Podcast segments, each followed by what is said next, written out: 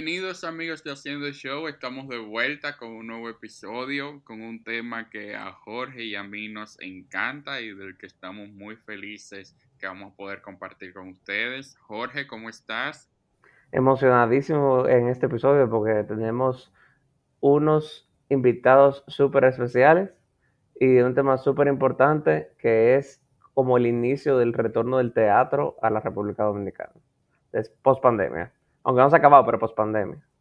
Así es, tenemos a Carlos Martínez, productor, director, diseñador, eh, una Ventrílogo. que a pesar de su corta edad ha venido acumulando ya experiencia en el teatro, en el teatro musical y pues nos va a venir a contar de una nueva propuesta que tiene y lo acompaña nuestra querida amiga ya eh, reincidente en Haciendo Show, Laura Pernas, eh, actriz, cantante, una de las mejores sopranos que tiene nuestro país, eh, top five para mí, y que también pues tiene gran experiencia en teatro musical. Ambos vienen a contarnos de un nuevo proyecto que tienen y que como dice Jorge, es parte del regreso a las tablas eh, en nuestro país luego de todo lo que ha pasado con la enfermedad del COVID-19. Bienvenidos chicos, ¿cómo están? Ah, yo estoy muy bien, gracias José y Jorge. Emocionado de estar aquí. Súper, súper bien. bueno, pues Laura y Carlos eh, forman parte del equipo de producción y, y, del elenco de la obra Metamorfosis de Mary Zimmerman, una obra estrenada en Broadway, bueno, primero Broadway y luego Broadway, por allá por los años 2001 y 2002 respectivamente. Es una obra eh, sumamente interesante, muy diferente a, a lo que estamos acostumbrados a ver en nuestro país y que de verdad yo estoy contando los días para poder disfrutar de ella. Carlos, cuéntanos cómo tú llegaste a esta obra, cómo tú descubriste Metamorfosis. Ok. Eh, para mí es una historia divertida, no sé qué pensarán los oyentes, pero en plena cuarentena, eh, pasando por mucho aburrimiento, yo dedicaba mis, mis horas del día a expandir eh, mi conocimiento de obras y yo me metía online y buscaba obras que no, que no conocía o que nunca antes había escuchado. Y encontré esta, cuyo título me llamó la atención y de hecho yo pensaba que era Metamorfosis de Kafka, eh, eh, pero no lo era y le eché una, una ojeada y dije, wow, o sea, leyéndola me, me pareció algo súper único. Eh, hablamos de por qué luego, pero la ley me encantó. Eh, como, de nuevo, como cuarentena tenía mucho tiempo libre, decidí traducirla al español y formé una lectura de guion a través de Zoom súper informal para yo poder escucharla y ahí fue que dije, esto tiene que ir a República Dominicana, 100%. Eh, luego, o sea, durante el proceso de traducción, ahí sí me puse a investigar más sobre eh, la obra, su historia, en qué otros países se ha producido, eh, etcétera. Y así que, y ahí, ahí, aquí llegamos. Ah, por eso ahí decidí, ya cuando se está reactivando el teatro, ya decidí empezar con Metamorfosis. Y si tuvieras que describir la obra para una persona que, no la conoce y que nunca ha escuchado nada de ella, ¿qué, dirías? Yo no voy a dar el resumen de nota de prensa. yo, voy a, hablar como yo, Carlos, hablándole a un amigo, eh, lo cual estoy haciendo, de hecho.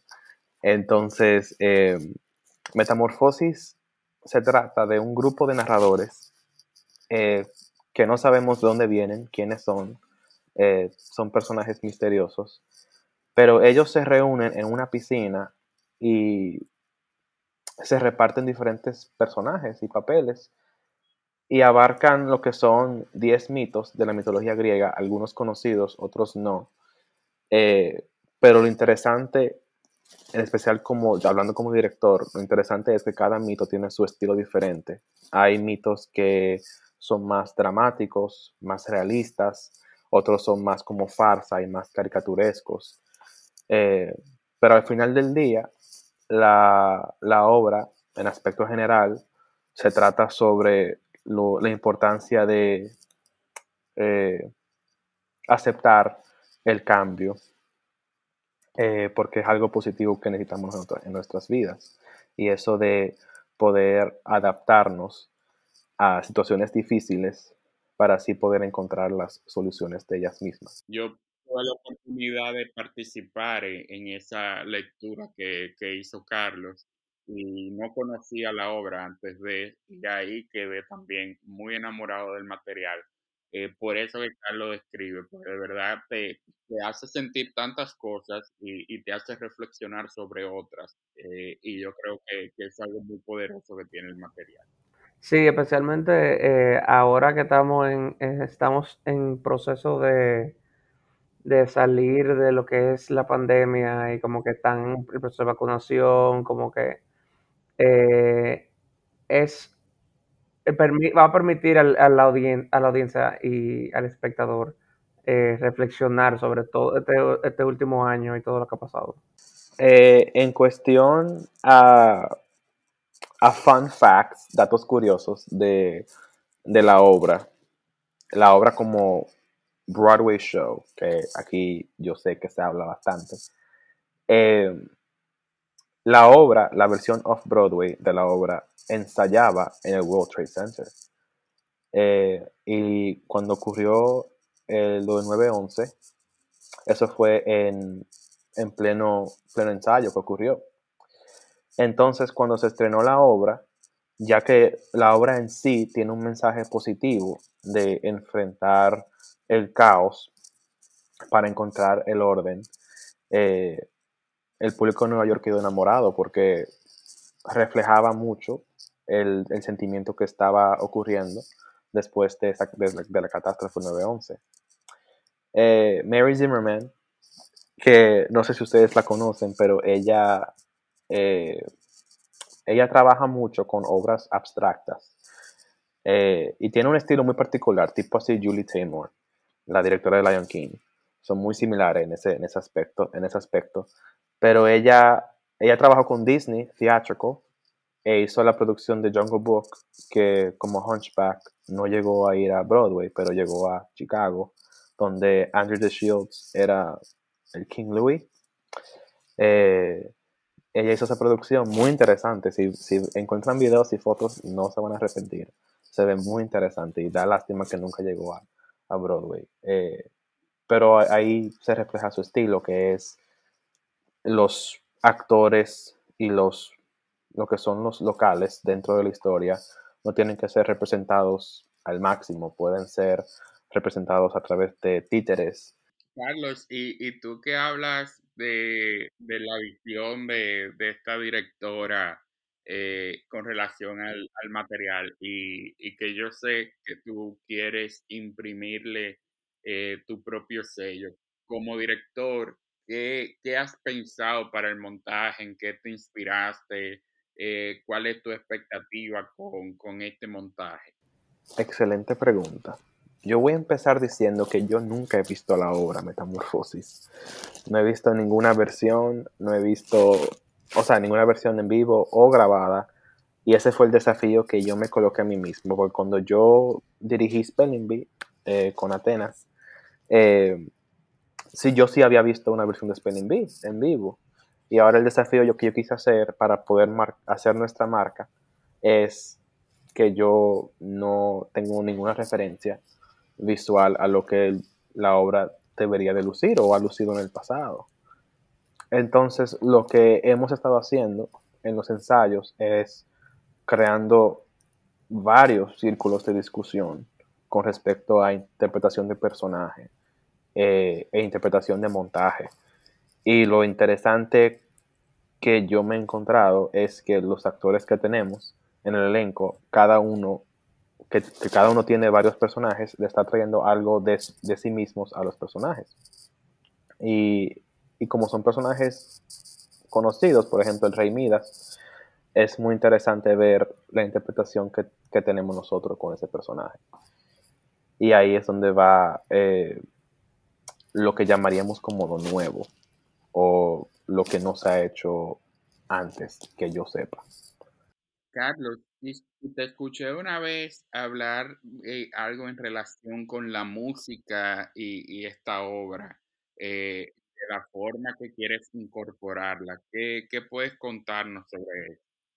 Eh, nuestro diseñador de sonido, Rafael Ravelo, y yo tenemos un, un concepto con respecto a la música. Como son 10 historias, queremos dedicarle a cada historia su estilo de música específico que mejor represente eh, esa, escena. Eh, voy a tratar de no dar spoilers, pero necesito como que hablar de las escenas para que haga sentido.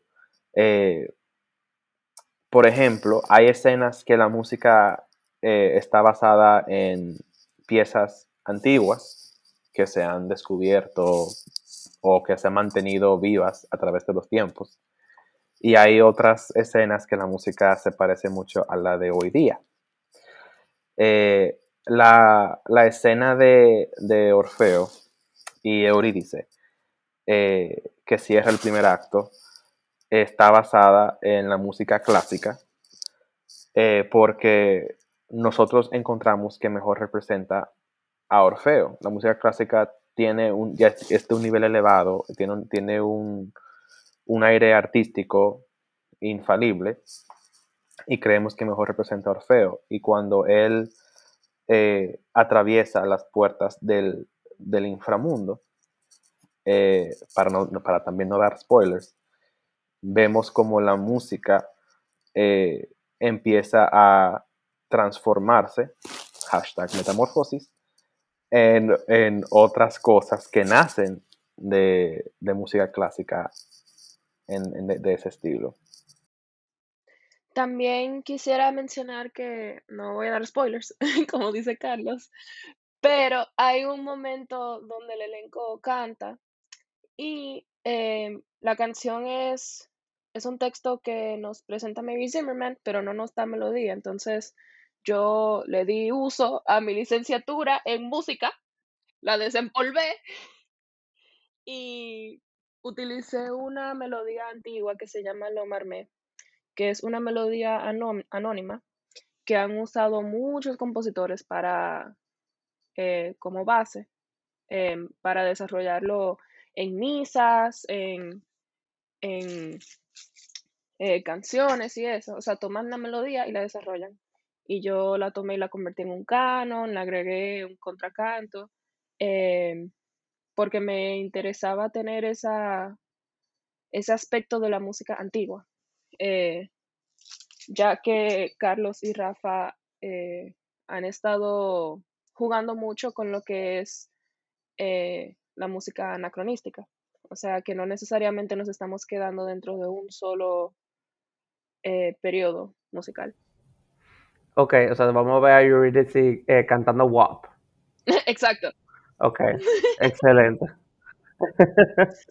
La verdad que, me gusta, pues, a mí siempre me gusta cuando veo una obra de teatro eh, o un musical, sentir que las decisiones fueron pensadas, que, que todo tiene una razón de ser y que todo está conectado con el texto o con los personajes y que no simplemente es algo porque se ve bien o porque va a quedar cool, sino que, tiene una base. Y, me gusta que todo lo que explicó Carlos y, lo que luego corroboraba eh, Laura es que realmente se siente eh, que, cada, cada elemento tiene una razón de ser dentro de, la escena.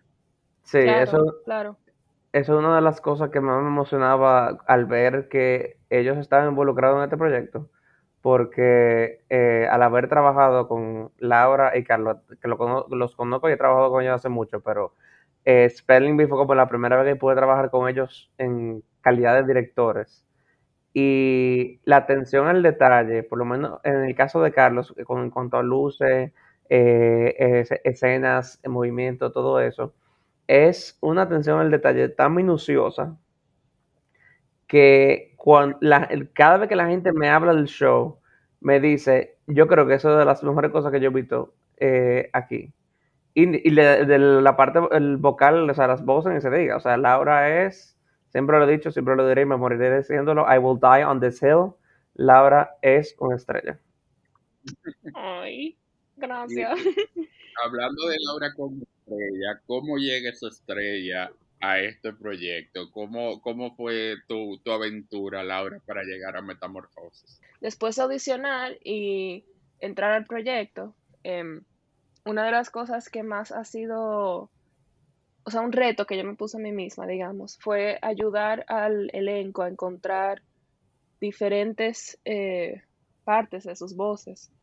Porque, como explica Carlos, cada narrador hace de varios papeles. Y una herramienta que tenemos los actores, además de nuestros cuerpos, nuestras expresiones, son nuestras voces. Eh, yo obviamente pienso mucho en la voz y cómo la usamos, porque hay muchas cosas que hacemos que ni nos damos cuenta, o sea, son eh, instintivas, digamos. Y me gusta ayudar a los actores a encontrar diferentes maneras de utilizar la voz. Y, se siente diferente el proceso o este proceso de, de, trabajar en una obra de teatro, tanto en la parte de, del equipo de producción como también actriz, a cuando lo has hecho con teatro musical o básicamente has seguido como los mismos pasos? Es bastante diferente. Primero todo en Spelling Bee había mucha música, mucha, mucha, mucha música. Gracias, Julian Fenn.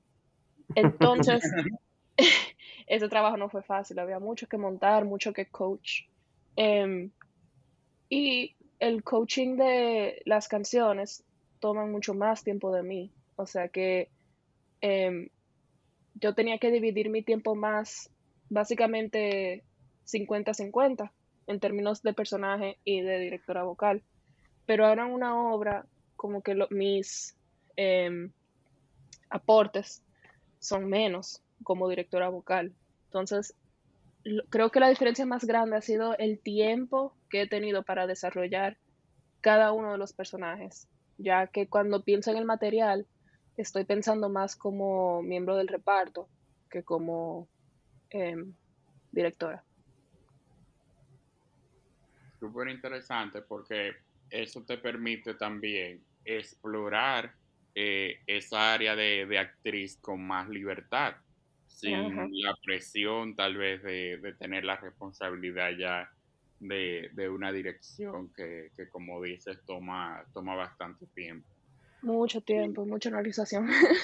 Eh, Carlos, Laura ah, mencionaba el proceso de, casting y, tengo entendido que fue un proceso que se agotó durante la pandemia y cuando la pandemia estaba vamos a decir, en uno de sus puntos más altos. ¿Cómo, cómo fue ese proceso eh, y qué estabas buscando en cada uno de esos actores para esta obra? Wow, gracias por la pregunta. Eh, me encanta hablar de esto, modestia aparte. Eh, en, al ser durante la pandemia, decidí hacer las audiciones virtuales, donde las personas que audicionaban me enviaban un video con un monólogo que yo les presentaba como selección. Pero yo decidí hacer audiciones abiertas. Hice una promoción en Instagram y llenamos todos los cupos. Eh, gracias a Dios y a todos los poderes del teatro. Eh, entonces, lo que adicional me mandaban sus videos, sus monólogos, y lo que yo estaba buscando son aquellos artistas que me sorprendían rompiendo con expectativas, porque los monólogos que yo elegí eh, claramente tienen un, una emoción, eh, como una forma de decirlos, que se entiende por el, vocabulario de los mismos. Pero yo me quise enfocar en aquellos que rompían con eso, porque la obra se trata de desafiar las expectativas del público. y lo que ellos esperan. Eh, la segunda ronda de audición, que son los callbacks, eh, no fue tanto yo estudiar más la actuación, sino conversar con los candidatos para entender más o menos su capacidad de interpretar texto y dialogar ideas fuera de, del libreto, para que yo me explicara mejor lo que ellos entendían, lo que ellos, otras opciones que ellos hubiesen interpretado del personaje, etc. Y de esa manera, aquí caí con los 10 maravillosos integrantes de nuestro elenco, que por casualidad de la vida, cada, como que vienen de diferentes eh, academias. Tenemos personas de AFA, de Jam Academy, personas que han trabajado en Teamus, Studio Theater. Eh, tenemos una egresada de la ENAD, que también es espectacular. Eh, y aquí estamos, trabajando en, lo que se siente como una familia. ¿Y, quiénes son esos, esos actores eh, que componen la obra? Tenemos a Ángela Bernal, que muchos la conocen como la que diseña escenografía en muchas, muchas, muchas producciones. Ángela es una estrella. Ella es la diseñadora. Ángela interpreta a Afrodita y otros personajes. Eh, tenemos a Guille Martín, que también estaba en Spelling Bee y semifinalista de Dominican Got Talent. Eh, él interpreta el papel de Seix. A Chalía, que interpreta el papel de, de Mirra. Jonathan Andrés, como Midas. China Canela, que es la egresada de la ENAD, como Eurídice. Eh, Jean Luis Pereira, como Orfeo. Laura, que tenemos aquí, como Pomona eh, Ferb, Bruno, como Bertumno, Alana Cabrera, que estaba en Una vez en esta isla, eh, como Alcione, y a Edwin Rivera como Zeus. O sea, es un elenco, señores, que no tiene ahí ni una gota de desperdicio. Todos muchachos muy talentosos, eh, con, experiencia, para, a, a, pesar de que muchos son bastante jóvenes, con mucha experiencia eh, sobre las tablas, ya sea académica, pero también profesionalmente. Eh, y de verdad que promete mucho, promete mucho. Eh, Laura, ¿cómo, ¿cómo ha sido el proceso de ensayar con, con todos tus compañeros, tomando en cuenta también que seguimos en medio de una pandemia y, y uno pudiera tal vez tener un poco de miedo o, tiene que ponerse más creativo eh, a la hora de, convivir con un grupo tan numeroso eh, en un proceso de ensayo que requiere necesariamente de contacto, de, estar cerca uno del otro. Claro, claro. Em, son varias partes. Primero, los ensayos han sido al aire libre. Eh, estamos usando, usando una marquesina que es una experiencia nueva. Uno está acostumbrado al ensayo en un estudio o algo. Em, pero es muy interesante personalmente porque a, mí el texto me hace pensar mucho en la naturaleza. Em, y bueno, estamos básicamente en un jardín ensayando, o sea que todo tiene lado positivo. Em, también hay que, hay que estar pendiente al momento de actuar. Eh, es un mundo nuevo el que vivimos, digamos. Y pues uno debe de estar pendiente cuando está audicionando que hay momento y lugar para hacer ciertas cosas, ¿verdad? Em, y bueno, personalmente también como actores em, hemos hablado de cuidarnos, de no exponernos, porque uno tiene una responsabilidad al final del día, eh, no solamente con eh, los nueve otros, otros actores, sino también con el mismo Carlos. Eh, y con Rafa, que es la otra persona en los ensayos. Entonces, sí, es, o sea, es el primer proyecto que yo he podido hacer presencialmente desde el principio de la pandemia. Y verdaderamente hay cosas nuevas y hay cosas que siempre están en el proceso de ensayo y esa presencia de los otros actores al lado de ti, dándote esa energía, pues es única. y estoy muy agradecida de que lo hemos podido hacer en persona. Y Laura, tú como, porque tú tienes más, eh, tú has trabajado mucho en lo que es teatro musical y lo que es ópera. Entonces, tú como, o sea, actriz eres, obviamente, porque trabajas en la primera dos, pero ¿cómo ha sido para ti como, como actriz de, de producciones, como que dice, donde la música es un, un hilo súper importante? ¿Qué ha sido, ¿Cómo ha sido para ti la experiencia de, de como básicamente, a diferencia de algunas escenas en la obra, eh, como quitar ese layer, esa capa de, del proceso. Claro, claro. Em, bueno, me hizo darme cuenta de cuánto dependemos eh, de la música para expresar ciertas emociones en el teatro y en la ópera. Porque en la ópera, por lo menos, el texto complementa la música y la música el texto. Y es una relación simbiótica y es lo que utiliza el cantante para expresarle eso al público, ¿verdad? Pero cuando se trata de una obra, lo que tengo es el texto y ha implicado mucho trabajo de análisis, eh, trabajo de cómo, em, digamos, expresarme con mi cuerpo, em, porque cuando normalmente tengo, o sea, normalmente tengo texto, música, mi cuerpo, y ahora solamente somos texto y cuerpo, y cómo utilizar uno para ayudar al otro. Carlos, y quiero tocar contigo un elemento que, sé que llama mucho la atención de esta producción y, y que ha sido también muy comentado, y es el elemento de la piscina. Ay, la piscina. Cuéntanos sobre este reto porque no es fácil. Lo primero es eh, la, e, e, el, el, reto técnico que, que, esto significa, pero también el reto a nivel de montaje. Eh, ¿Cómo ha sido todo esto y, qué la gente puede esperar de, de, esta parte, de este elemento de, de la producción? Ok. Eh, investigando sobre Metamorfosis y el historial que tiene la obra eh, con respecto a, montajes, el, hecho de tener una piscina presente le ha dado a los directores con mucha flexibilidad, porque hay producciones que se han montado en un cuerpo de agua ya existente, digamos en un lago, eh, por ejemplo, y hay producciones que tienen simplemente una piscina pequeña inflable en el escenario y eso es ya la piscina. De hecho, hay producciones que ni usan piscina, pero se supone que se use. Hello.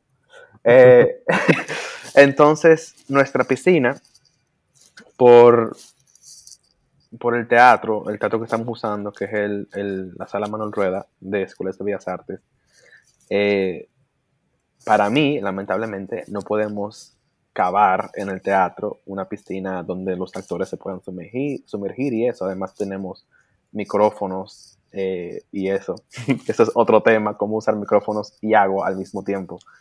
Eh, pero nuestra piscina es bastante bajita, pero como quiera se ve que es una piscina, es una piscina que se come el escenario entero. Y es muy interesante imaginarnos como, directores y actores la, obra en la piscina, porque la escenografía no cambia, todo ocurre en la piscina y lo que cambian son las luces y, el diálogo y los estilos y todo eso. Y lo que la piscina representa en términos de, contexto es la plataforma que permite la transformación. Eh, me explico hay escenas donde la piscina es agua. Por ejemplo, en una escena es un océano, en otra es literalmente, como lo luce, una piscina. Hay escenas donde la piscina se transforma en un comedor o en una choza, para no tampoco dar tanto, tanto, eh, tantas opciones y no dañar la obra. Eh, pero es algo que nos tiene muy emocionados y ansiosos, porque no son todos los días que el público ve una piscina en el escenario.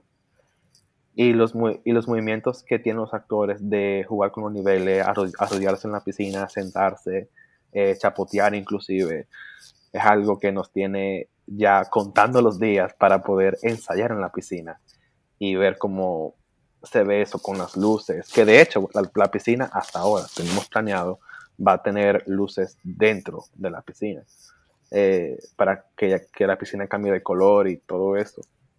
Sí, es que la verdad es un elemento que te da eh, mucho para rejugar y, visualmente ofrece al público eh, mucho con lo que entretenerse también eh, dentro de, del contexto de la obra.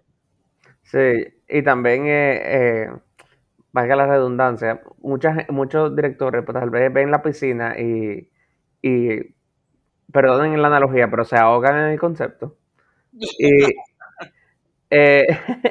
Y entonces yo siento que el uso que ustedes le están dando con esta idea de que la piscina se transforma, que es una piscina no muy profunda y todo, como que la forma en la que tú has, le buscado la vuelta al concepto de la piscina, eh, estoy seguro que a la gente le va a sorprender, especialmente ahora si van a tener que luz en la piscina, posiblemente, ojalá que la tengan, porque el que, el que vio, el que vio Spelling Bee sabe que lo que es un show, de, eh, la, preparación de luces de que el Carlos hace es una prioridad. O sea, el, el, como dije, trabajo minucioso. O sea, yo me acuerdo, ¿cuánto cambio era de luces que tenía Spelling Bee?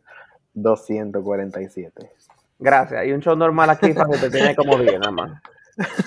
Entonces, lo que yo, lo que quiere decir eso es que el trabajo que, el trabajo de luces, o sea, es una más luz, imagínense todo lo otro. Eh, todo significa algo, por lo menos en las producciones de carros. bueno, eso Spelling la defensa de Spelling Bee, Spelling Bee lo exigía, porque Spelling Bee era una obra activa, energética. Sí. Eh, Metamorfosis también, así que no está tan, tan fuera. Yo, yo, voy a decir que, que Spelling Bee era un LSD trip, pero Metamorfosis no como por también. Para, para terminar ya con, con este episodio, quisiera que, nos den los datos de cuándo va a ser, dónde están a la venta las boletas y, que esto sirva como una invitación a, todos los que nos escuchan para que no se pierdan esta obra. Ok, bueno, eh, oyentes, pueden conseguir su obra a través de nuestra página web .zprod.com, tanto como en tix.do la obra se estará presentando los días 18, 19 y 20 de junio en la Sala Manuel Rueda en el Teatro de las Escuelas de Bellas Artes. Eso es ahí en la Plaza del Conservatorio, justo cuando va terminando la, plaza, el lugar donde graban eh, Dominicana Got Talent también. Exacto. El Parque de las Luces. Exacto, lo que era el Parque de las Luces. Era el Parque de las Luces.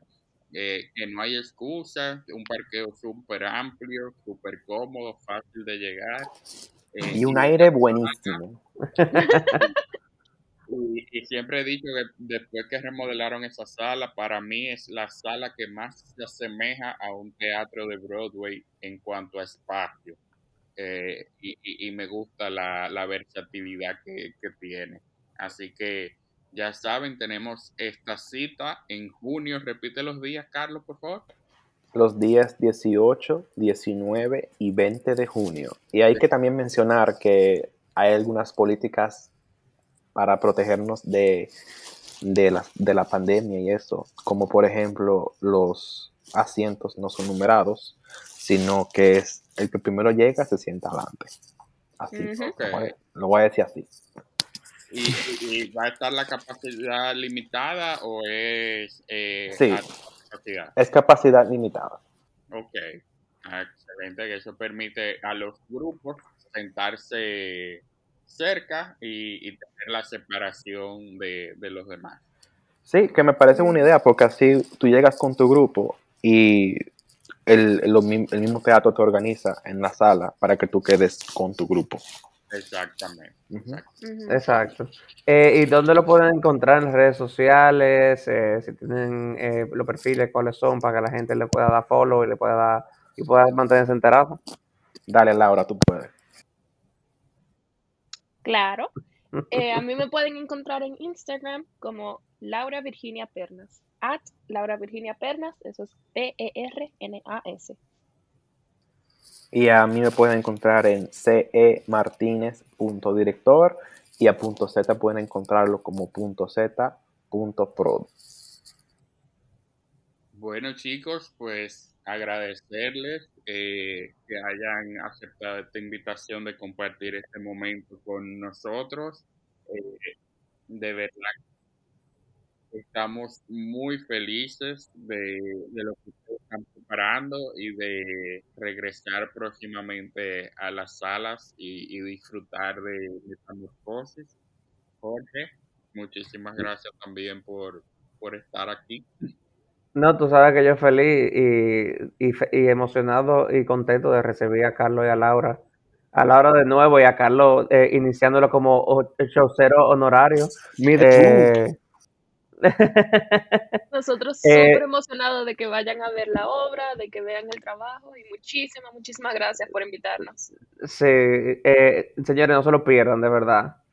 De verdad no se van a arrepentir porque el trabajo de ellos es impecable. Chicos, gracias por los halagos y la oportunidad, de verdad que sí.